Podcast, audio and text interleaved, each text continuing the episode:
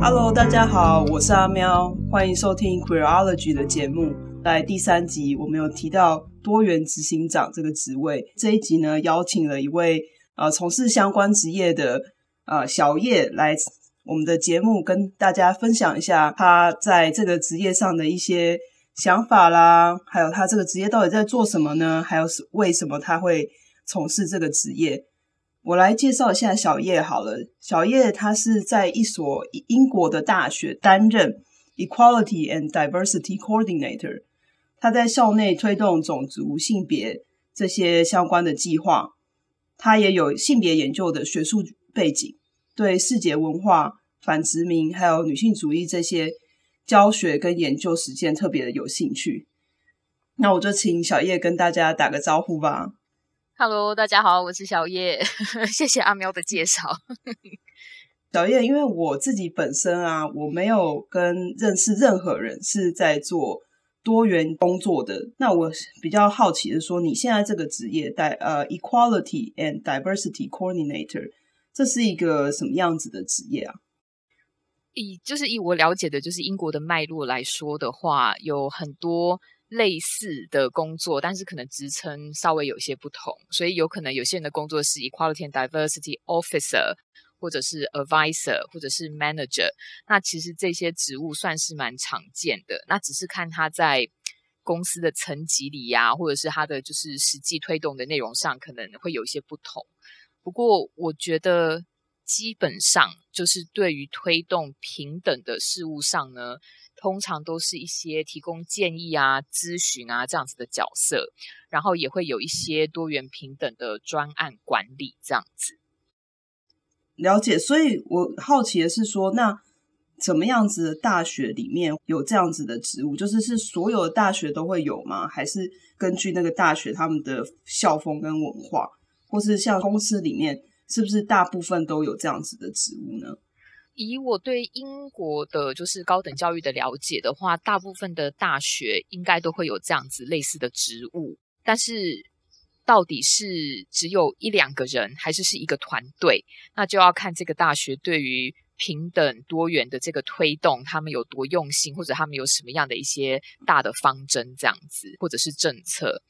以我所就职的学校来讲，我们是有一个团队的，然后我们团队大概有。六个人左右，然后我们个人负责的领域都有一点不一样，然后虽然是会有互相重叠的部分，在有一些公司或是一些大学中，它有可能就只有一个人或两个人是做这样子的职务，所以其实差蛮多的，也是要看就是这个学校他们所定定的一些政策啊，或者是他们的 strategy 里面，就是有多看重平等多元这一块，我觉得。了解，就是比较像是说他们多重视，然后放了多少的资源在这上面。对对，呃，拨了多少预算？有有就有这种感觉，对，到底有多少资源啊？然后人力啊，是放在这个上面。那所以真的就是要看看说，就是各个机构他们想要怎么样去推动这些政策跟改变这个嗯职场文化。那以大学来说，当然就是不是只有所谓的职场，也有它的教育的文化这样子。所以，呃，像你们的平常的工作内容有哪些呢？说实在话，非常非常广。然后，呃，也要看，就是说，因为这些政策啊，或者是比较国家上，或者国家层级上的一些文化，也常常在更动，或者是有一些变化。所以，我们的实际上做的工作呢，常常就是随着文化在变迁这样子。但是，有一些比较基本的。例如说，要确定说这个学校里面或者是一个公司里面呢，他们没有违法，所以那个英文常常讲的就是 compliance。我们要能够确保说我们都是没有违法的。英国的话比较著名的就是 Equality Act 2010，然后这这样子的一个就是平等法案，所以。要确保说，诶，我们的公司在所谓就是每天日常的工作内容呢，还有我们的，例如说征才啊这一类的，都没有去因为不同的保护的 characteristic，他们英文叫做 protected characteristics，就是不同的身份，没有因为这样子去有歧视的这样子的行为。然后另外一点就是呢，英国其实有规定，大型的机构啊，或者是公司行号啊，大学也包含在里面，每一年呢都一定要报告性别的工资差距。这个东西呢是法律规定的，所以通常可能也会落在呃类似像这样子 equality and diversity advisor 的身上，然后必必须要能够去收集平等的数据跟分析这一些的资料，这样子。对，所以这些是比较基本。然后如果再推的比较广一点的话，像公部门，例如说地方政府啊、大学，其实应该也算吧。然后通常都会鼓励说，我们一定有法律的义务。要去做一个 equality impact assessment，那这个东西就是，如果我们要有一个新的政策，或者是要推动一个新的计划呢，在它发生之前，我们一定要去对这个平等的影响进行评估。例如说，我们有没有考虑过说，这个计划会不会对于不同的群体造成一些不公平的影响？那这个群体有可能就是不同的种族族群。不同的性别，或者是不同的年龄层，然后还有一些 disability，会不会被这些就是造成不同的影响？这样子，那要确定说我们有做过这样子的评，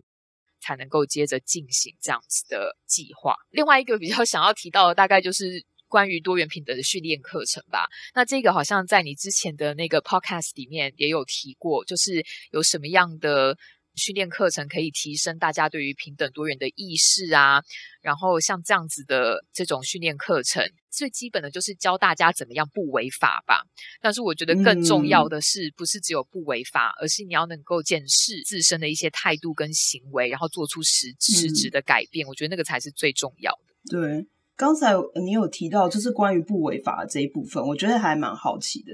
就是说，因为呃，我感觉上就是。一个机构，呃，至少我在美国的感觉是这样，这个公司有没有违法，其实是在于外面的人，就比如说公司的员工，或是其他呃看到各公司的一些运作的人，去决定说公司有没有违法。那他可能发现公司可能有违法行为，然后再上报，然后然后变成一个公诉的事情。但是我比较好奇说，在英国，因为我我没有发现有那种流程，就是说。哦，呃，有点像你开一间餐厅，每年都会有呃专门的人去检查你的餐厅到底干不干净，然后给你一个标章这样子。我知道美国是没有这种事情，就是在这个 equality 的这种 compliance 上面，其实没有人在做这件事情，不会政府不会每年派一个人去公司，然后去检查你是不是呃有有违法这样子。那我也蛮好奇说，在英国那方面是不是？呃，有这样子的机制去确定每一个公司或者学校都是都是没有违法的。就我的了解是没有，但是呢，实际上的操作就是，如果有类似的歧视的事件发生，那当然你就会有有人会去，例如说去提抱怨，在学校跟很多机构里面都是有一个正式的申诉管道。如果这个申诉正式的申诉管道启用的话呢，那学校就必须负责去调查像这样子的事件。那我觉得所谓的不违法，当然就是有没有发生过类似的事件，有没有人提告，有没有人去举发说这个学校有像这样子的类似的歧视的案件，然后当然就是走正式的程序。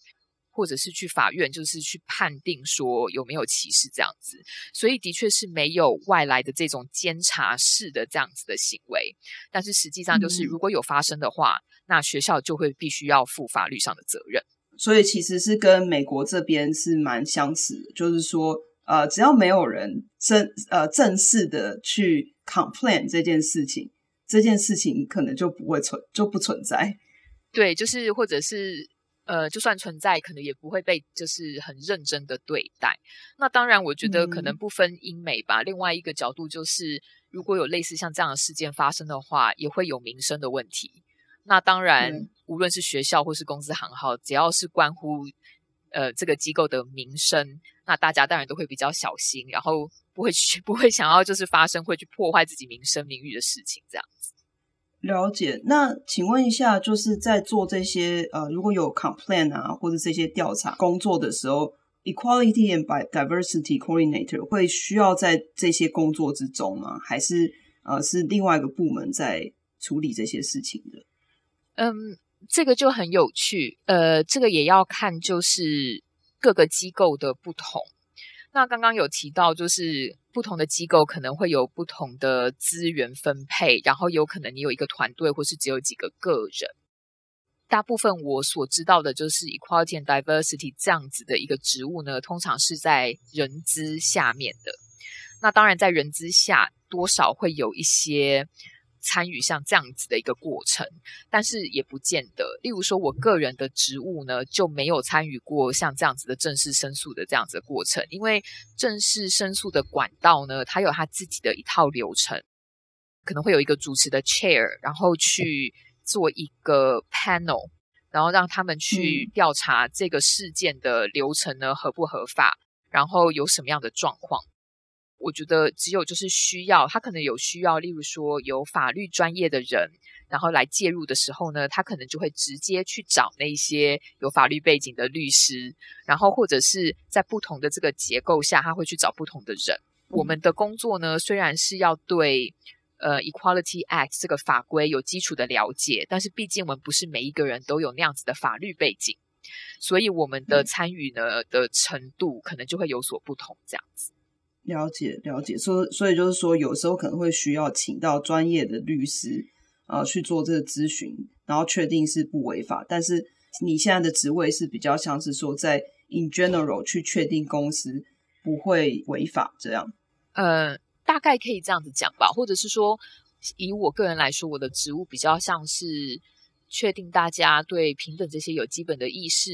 然后也会去找说怎么样去找一些适合的。嗯，训练的课程啊，然后可以让大家有一些反思的机会。所以，我个人跟我我的同事呢，其实我们的工作比较像是 action based，就是我们怎么样去采取这些行动，嗯、然后去提升意识，然后去改变文化。所以在法律这个部分呢，通常学校还是会交给专业的有法律背景的律师呢，他们去处理。那通常如果要走正式的申诉管道的时候，其实已经通常是非常严重了。那我们个人工作中常常听到的都是很多同事可能会觉得，哦，我有这样子的经验，我不太确定这个是不是歧视，可是我觉得总是有哪里做得不够好，然后有发生问题，那他们可能就会来找我们去询问说，以一个机构来说，我们该怎么样去改变这样子的行为，然后有什么样的一些 training 训练的课程，可以去让这些。可能有歧视行为的人呢，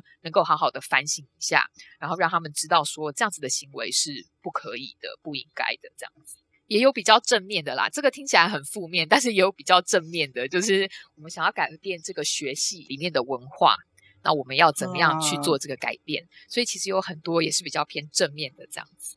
嗯，我觉得这样其实挺好的，因为。比如说，像我就是读资讯工程，我其实在学校里面的环境通常都是，比如说只有我一个女生，或是一两个女生好了。然后我常常就会觉得说，就是有一些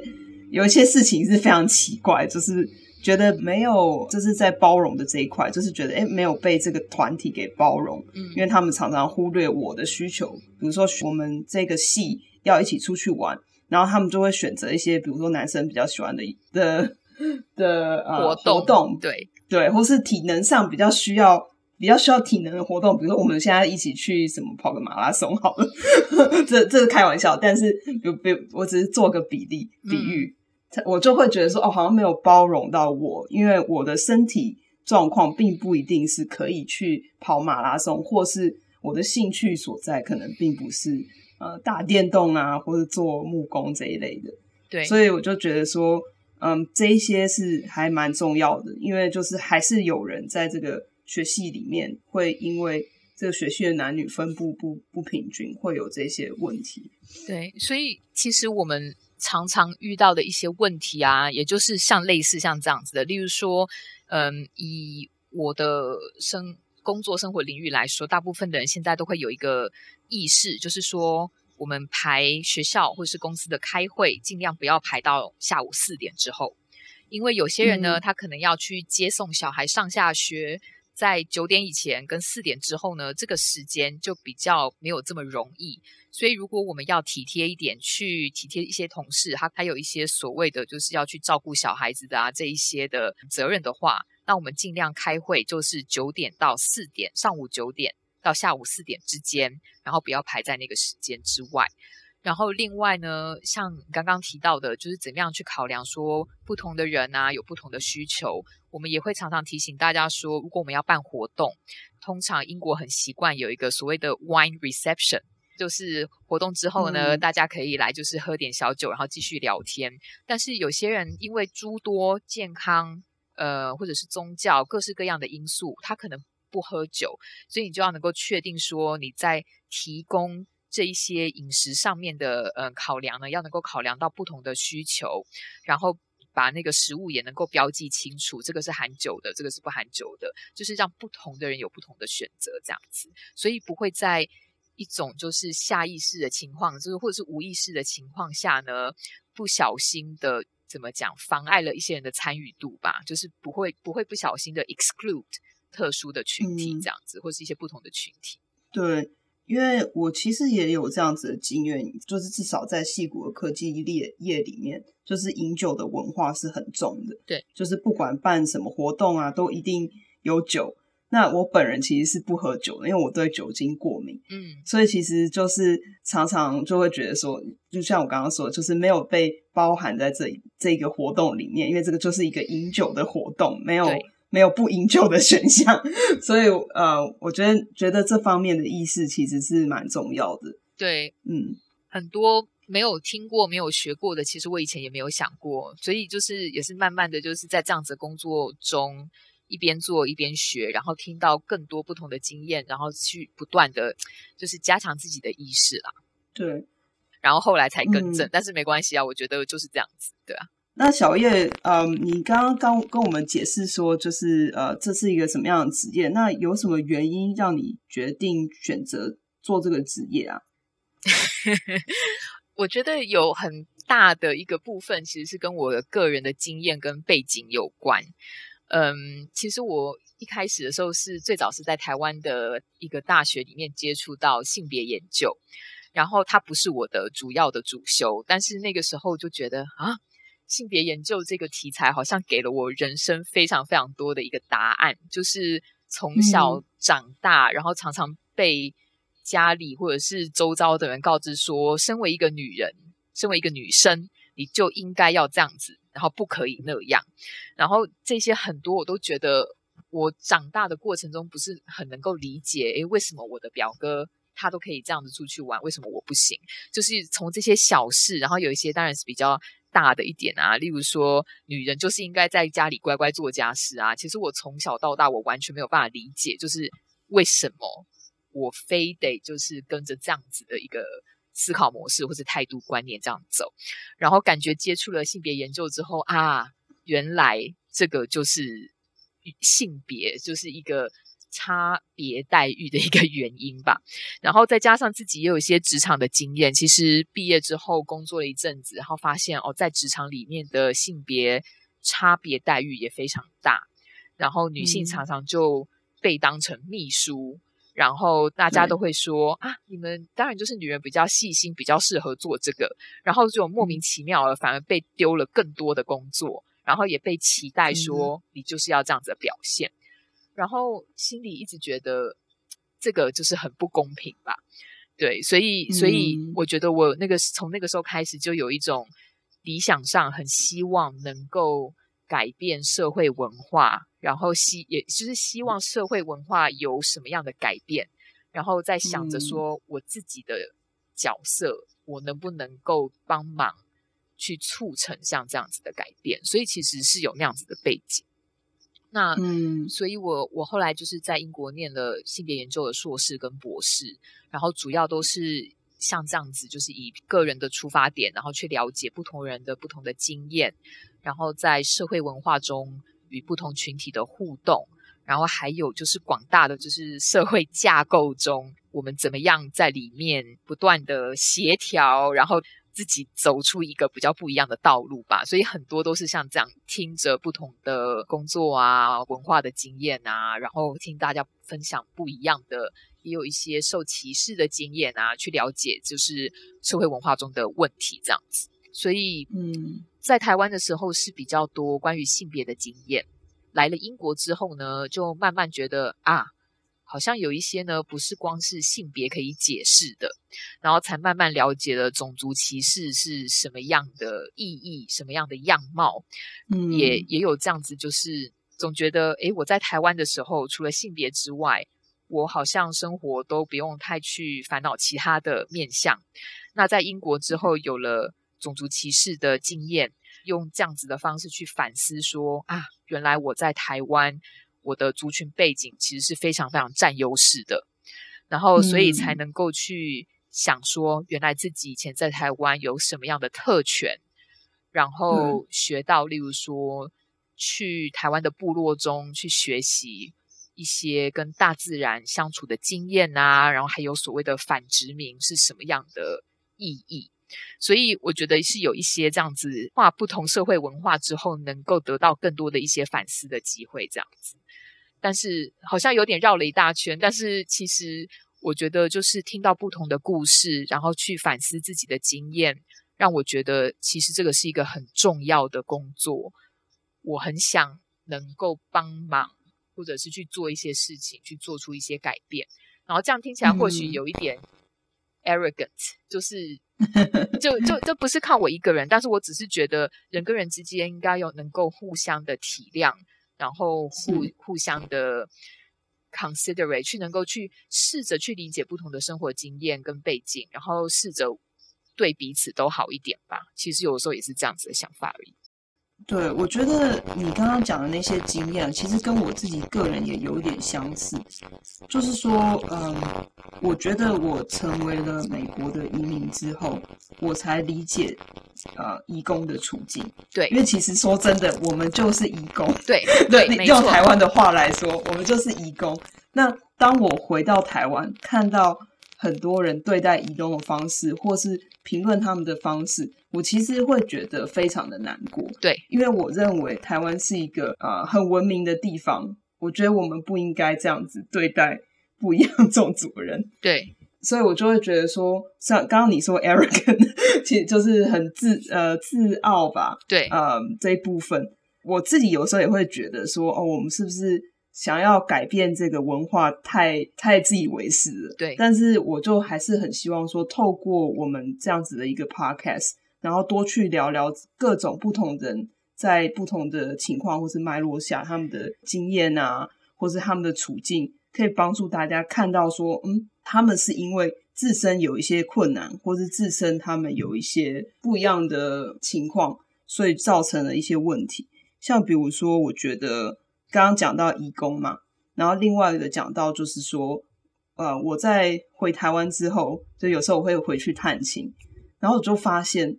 我没有手机的时候，我什么事情都不能做，对，或是我没有一个呃健保卡的时候，我很多事情都不能做，对，然后我就发现说，哦，其实就是没有手机这件事情，我就会想到说，啊，那如果说真的有人他没不会用手机。我只是因为，我只是因为刚好回到台湾没有手机，但是有些人是因为，比如说教育的背景，他没有被从小就有一台手机，然后知道怎么样使如何使用手机，那他是不是在生活上就会遇到非常多的困难？所以我就觉得，嗯，对啊，这些经验就帮助我去了解到很多呃关于多元与包容的部分，对。因为刚刚说到移工的部分，我觉得也是对，就就真的就是跟你讲的一样。我觉得在了国在国外生活过那样的经验，例如说以英国来说，当然几年前常常在聊脱欧，然后脱然后呢，移民这个词 immigrant 就在那个过程中变成一种贬低人的话语，所以我、嗯、我常常在现在在自我介绍的时候，其实我很喜欢。自我不是喜欢啦，其实是为了要怎么讲，也是为了平等。然后有一个策略上呢，我常常会说自己是一个 Taiwanese immigrant living in the UK，因为大家对于移民的想象，嗯、有的时候就会用一种很贬低对方的想象，好像就是你一个移民来就只是为了抢夺我们的社会资源。我觉得他们很容易，很多人有很容易有这样子的，就是掉到这样子的想法里面，然后看到像我这样子。嗯呃，有一个工作很认真在工作，然后也是很想融入当地文化的人，他们就常常会把我们当成一个所谓的 good immigrant，是一个好的 移民。那其实这是非常非常有问题的，因为很多人其实我觉得大家就是生活经验不一样，有些人他真的很努力，可是因为大的结构的关系，他就是没有办法跳脱那样子的结构，那他再怎么努努力也是没有办法的。可是，就常常被就是贴这样子的标签，然后好像身为一个移民就是一个非常糟糕的事情，然后就因为这样贬低你，所以我常常就是强调，就说不是这样子，我是一个移民，然后你们可能看着我的时候对我有不同的一些歧见啊、偏见啊，可是请你把我当一个人来看，其实我就只是你身边诸多人的其中一个而已，这样子。对，只是出生地不一样而已。对。那小叶，我想请问你一下，就是像你做 Equality and Diversity Coordinator，你平常每一天都在做什么？每一天都在做不一样的事情。嗯，也也没有这么夸张啦，但是嗯，就像刚刚有提到一些，就是。有很多是边做就是一个学习的经验，所以有了解不同的经验啊，或者是语言使用上呢，对于平等啊有什么样的影响这样子。然后又有提到，例如说必须要了解大的方向，例如说国家的政策的走向啊，然后甚至是国际的情势，因为以大学的。其实公司行号也是啦。如果你有一个国际的视野的话，那你就必须要能够了解说，呃，世界上不同地方在发生什么事。那它对我们这边要推动平等的一些议题呢，或者是方向会有什么样的影响？这样子。然后还有一些其他的，例如说要推动平等这样子的活动呢，其实你需要很多很广的 networks。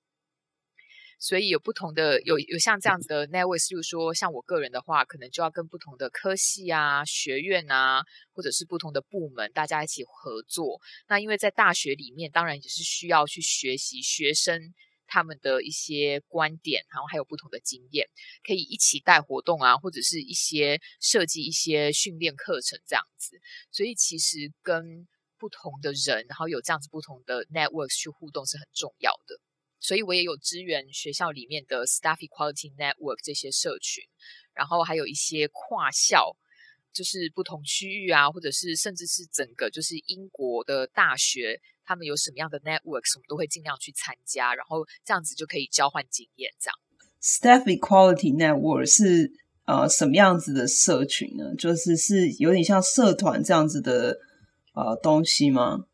如果是以职员来说的话，它算是一个。怎么讲呢？这样子说好了，我以我们学校的话，有几个主要的，就是 staff in equality Network，一个是种族，一个是 LGBTQI Plus，这个就是越来缩缩写，基本上就是越来越长这样子。嗯，然后我们有一个 Disability Network，然后另外还有一个是就是 Women's Network。嗯，所以目前以我们学校来说，是有这个四个不同的这样子的群体。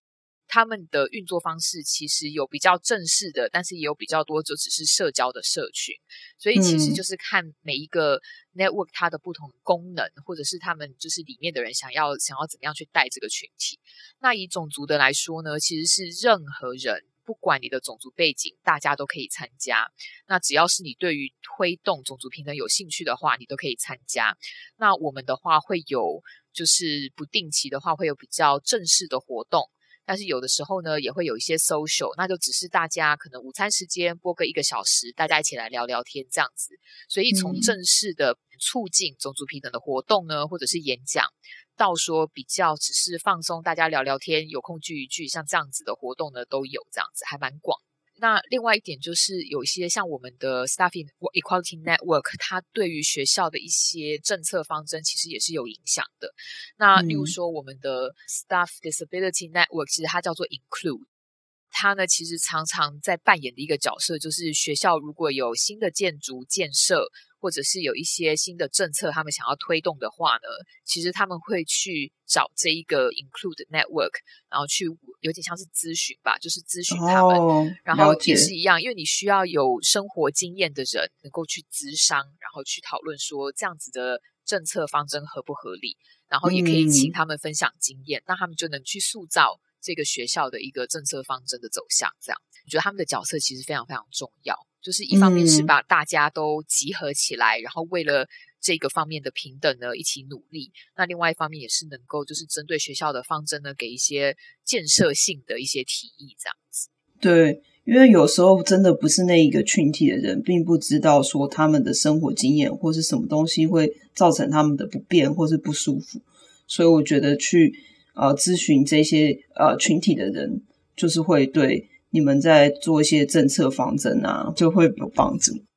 对，所以就是就是等于是他们是一个知识的来源啦。对对对，所以有这些，我觉得就是还蛮重要的活动。当然，就是常常也会有同事啊，或者是个人啊，或者是一个办公室啊，他们有时候也会来找我们，就是有关于这其实很多方面，只要跟平等啊，然后多元议题有关的，我们也常常扮演那样子的咨询建议的一些角色。刚刚有提到，例如说有一些。举办活动啊，分享学习的资源资讯啊，然后设计一些教育课程啊这一类的，去以改变的学校跟社会文化为一个目标，这样子的活动，呃，我们常常也是会跟大家一起合作举办。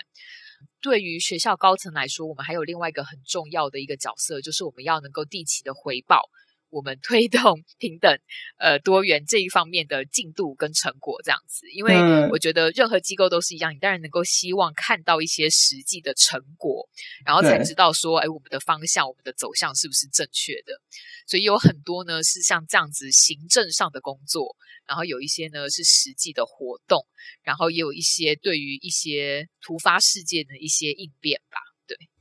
嗯，我觉得蛮有趣的。像你刚刚讲到，就是回报进度跟成果，就是以一个组织来说，确实是还蛮需要的。因为呃，高层的人他们不一定每天可以呃跟着你们一起做你呃推广多元这些工作，所以他们必须要有一些看到一些呃报告啊什么之类的，或是有没有达成某一些 KPI 这种。呃，内容，嗯，对，但是其实也是让学校的高层能够负起责任啦。另外一环就是这样子，因为实际上，我觉得以一个机构来说，有可能有很多人都对这一块非常的有热情，然后也真的做了很多事。可是如果大家都已经时间上、资源上都已经耗尽的话，你当然就需要学校大方面的能够。给予足够的资源去推动一些计划，那所以其实这样子的回报机制，嗯、一方面当然是希望能够确认说我们的确有在做重要该做的事情，那另外一方面也是学校检视自己的一个机会，就是诶，我们做了这些事情，那或许还有什么不足的地方，那我们要怎么样去改变，然后做更多的事情，然后去分配更多的资源，这样子其实是双方面的，我觉得对。嗯，还还有什么吗？还有什么吗？很多，我们常常有的时候就有点像是 firefighter，就是突然来了一个 突发状况，然后我们可能就是要帮忙去找找说，呃，哪一个办公室，哪一个科系，然后什么样的窗口是正确的，然后要请他们马上的去做一些应变处理，这样子。对，嗯，所以有些时候只是小事，我说小事，但是对个人来讲会有很大的影响。例如说，最近学校附近有些工程。然后他们就放了一些告示牌，然后提醒大家说：“诶，我们的公车啊，可能车站有改变，或者是前面的道路呢有缩减。”嗯。当他们在放的时候呢，就忘了说我们的行人道不够宽广。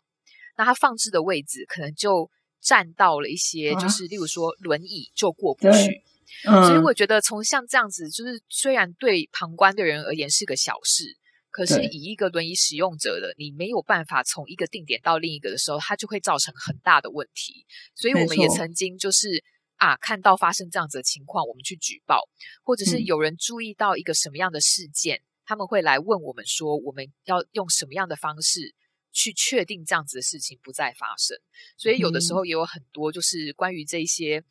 系统设计上啊，或者是像这样子的情况呢，我们也会做很多就是咨询或者是分享资源的这样一个回应。这样了解，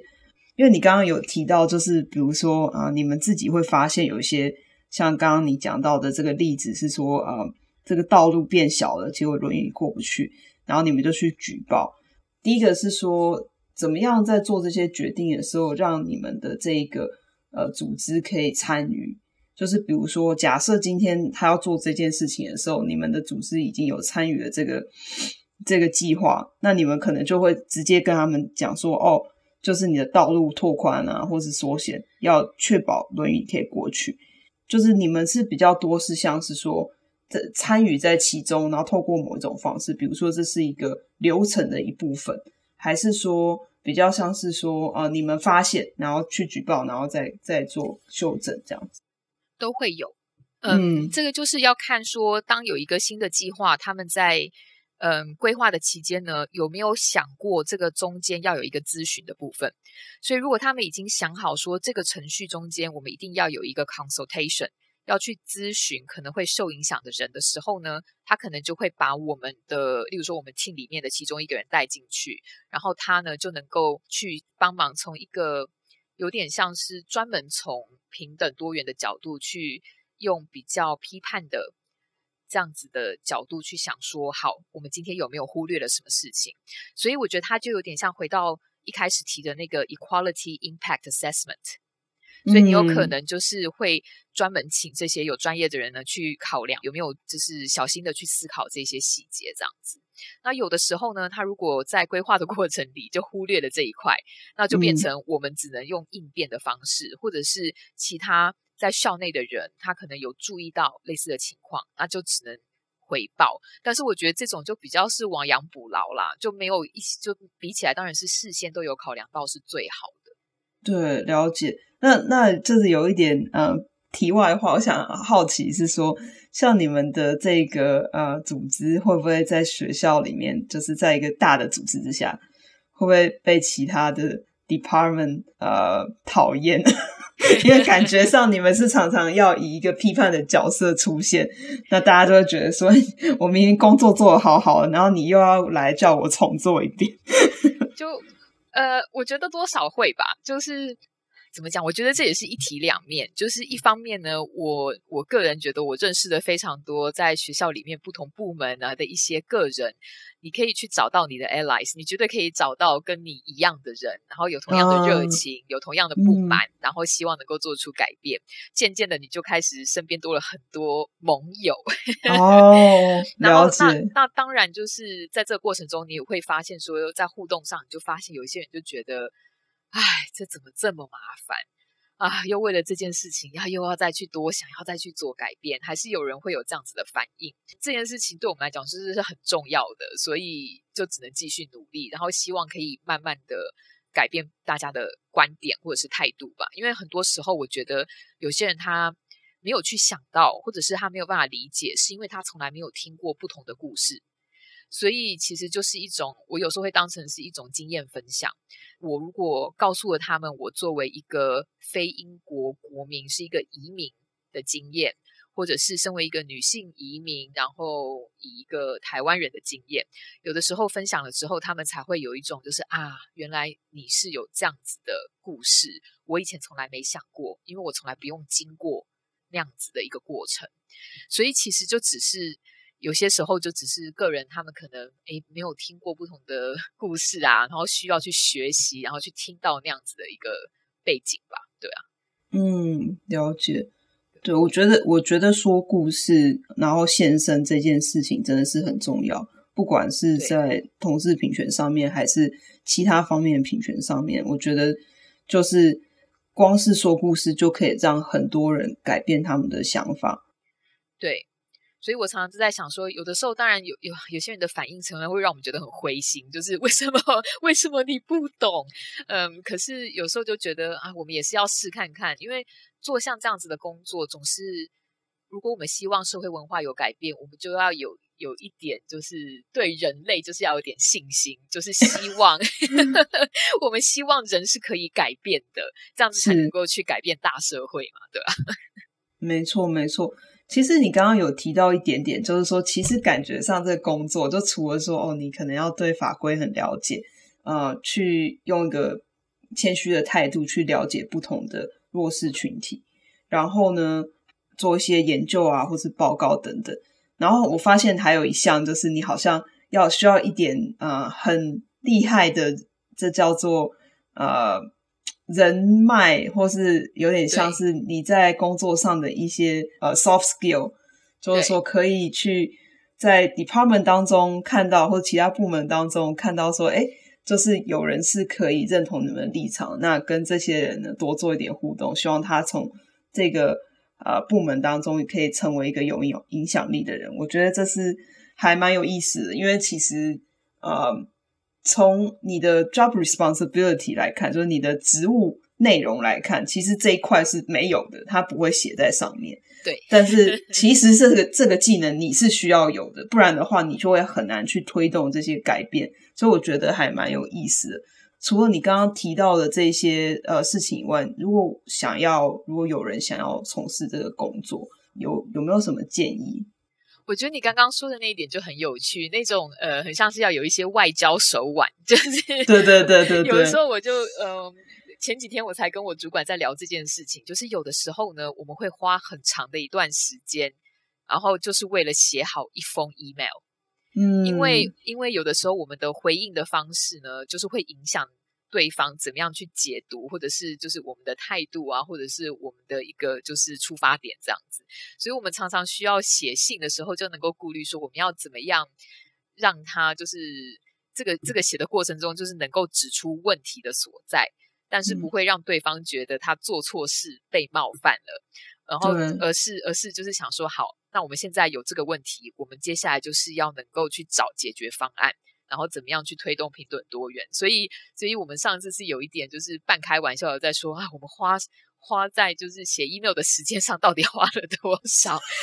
就是是一种沟通，我觉得其实是一种沟通技巧啦。对，嗯。然后还有还有需要什么样的技能？我我对我而言，我觉得其实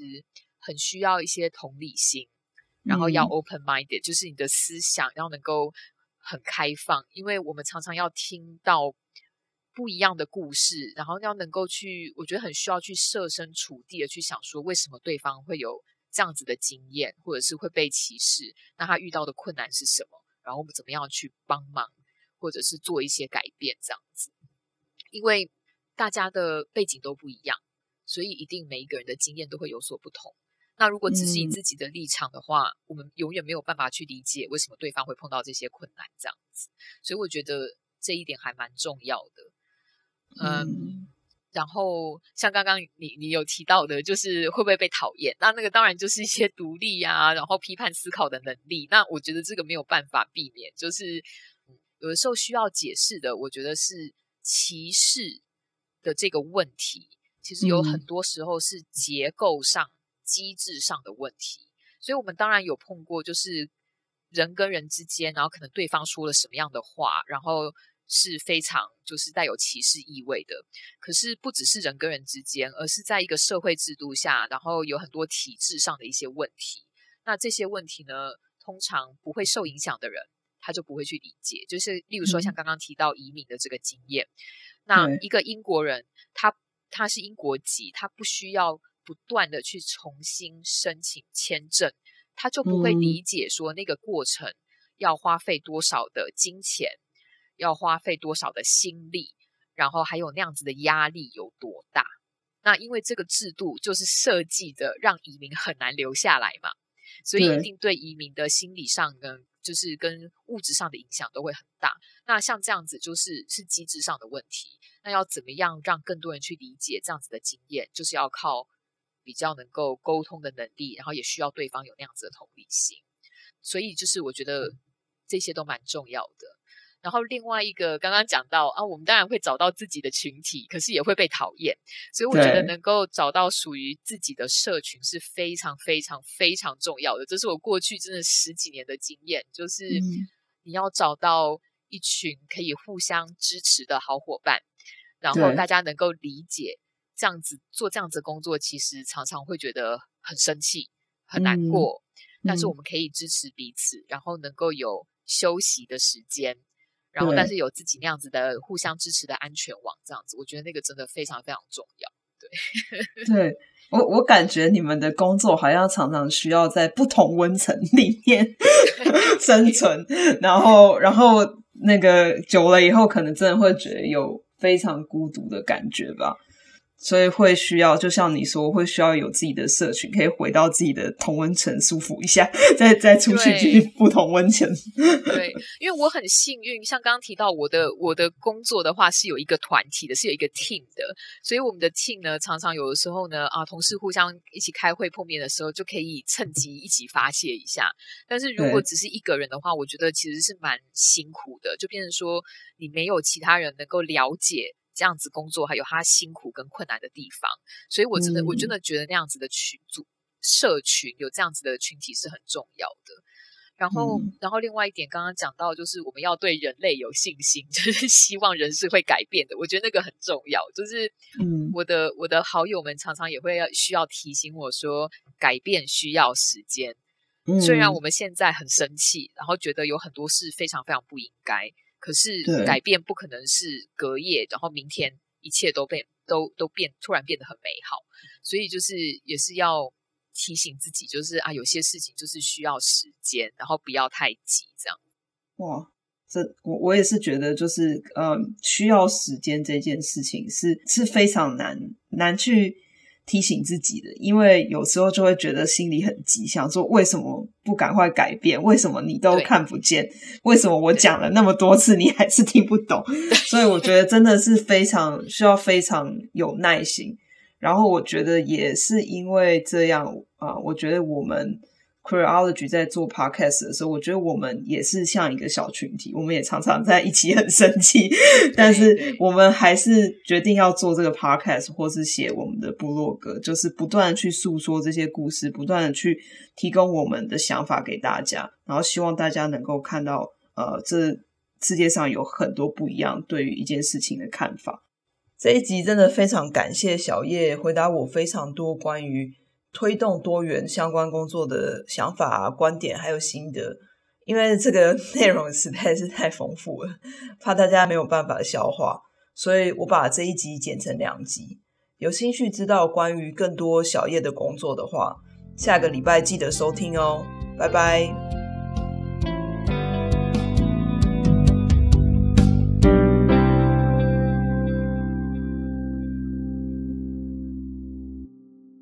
谢谢你收听今天 Queerology 的节目。我在男人谷，我们是一群关心性别议题的朋友，在平常忙碌的生活中拼凑时间，克服各地时差，一起来制作这个节目。如果你喜欢我们的节目，你可以用以下几种方式支持我们：收听节目、订阅我们的频道、留下五星评价，或是邀请你的朋友一起来听 Queerology 的节目。也可以到 Preology .net 点选页面上的 QR 码，请我们喝杯咖啡。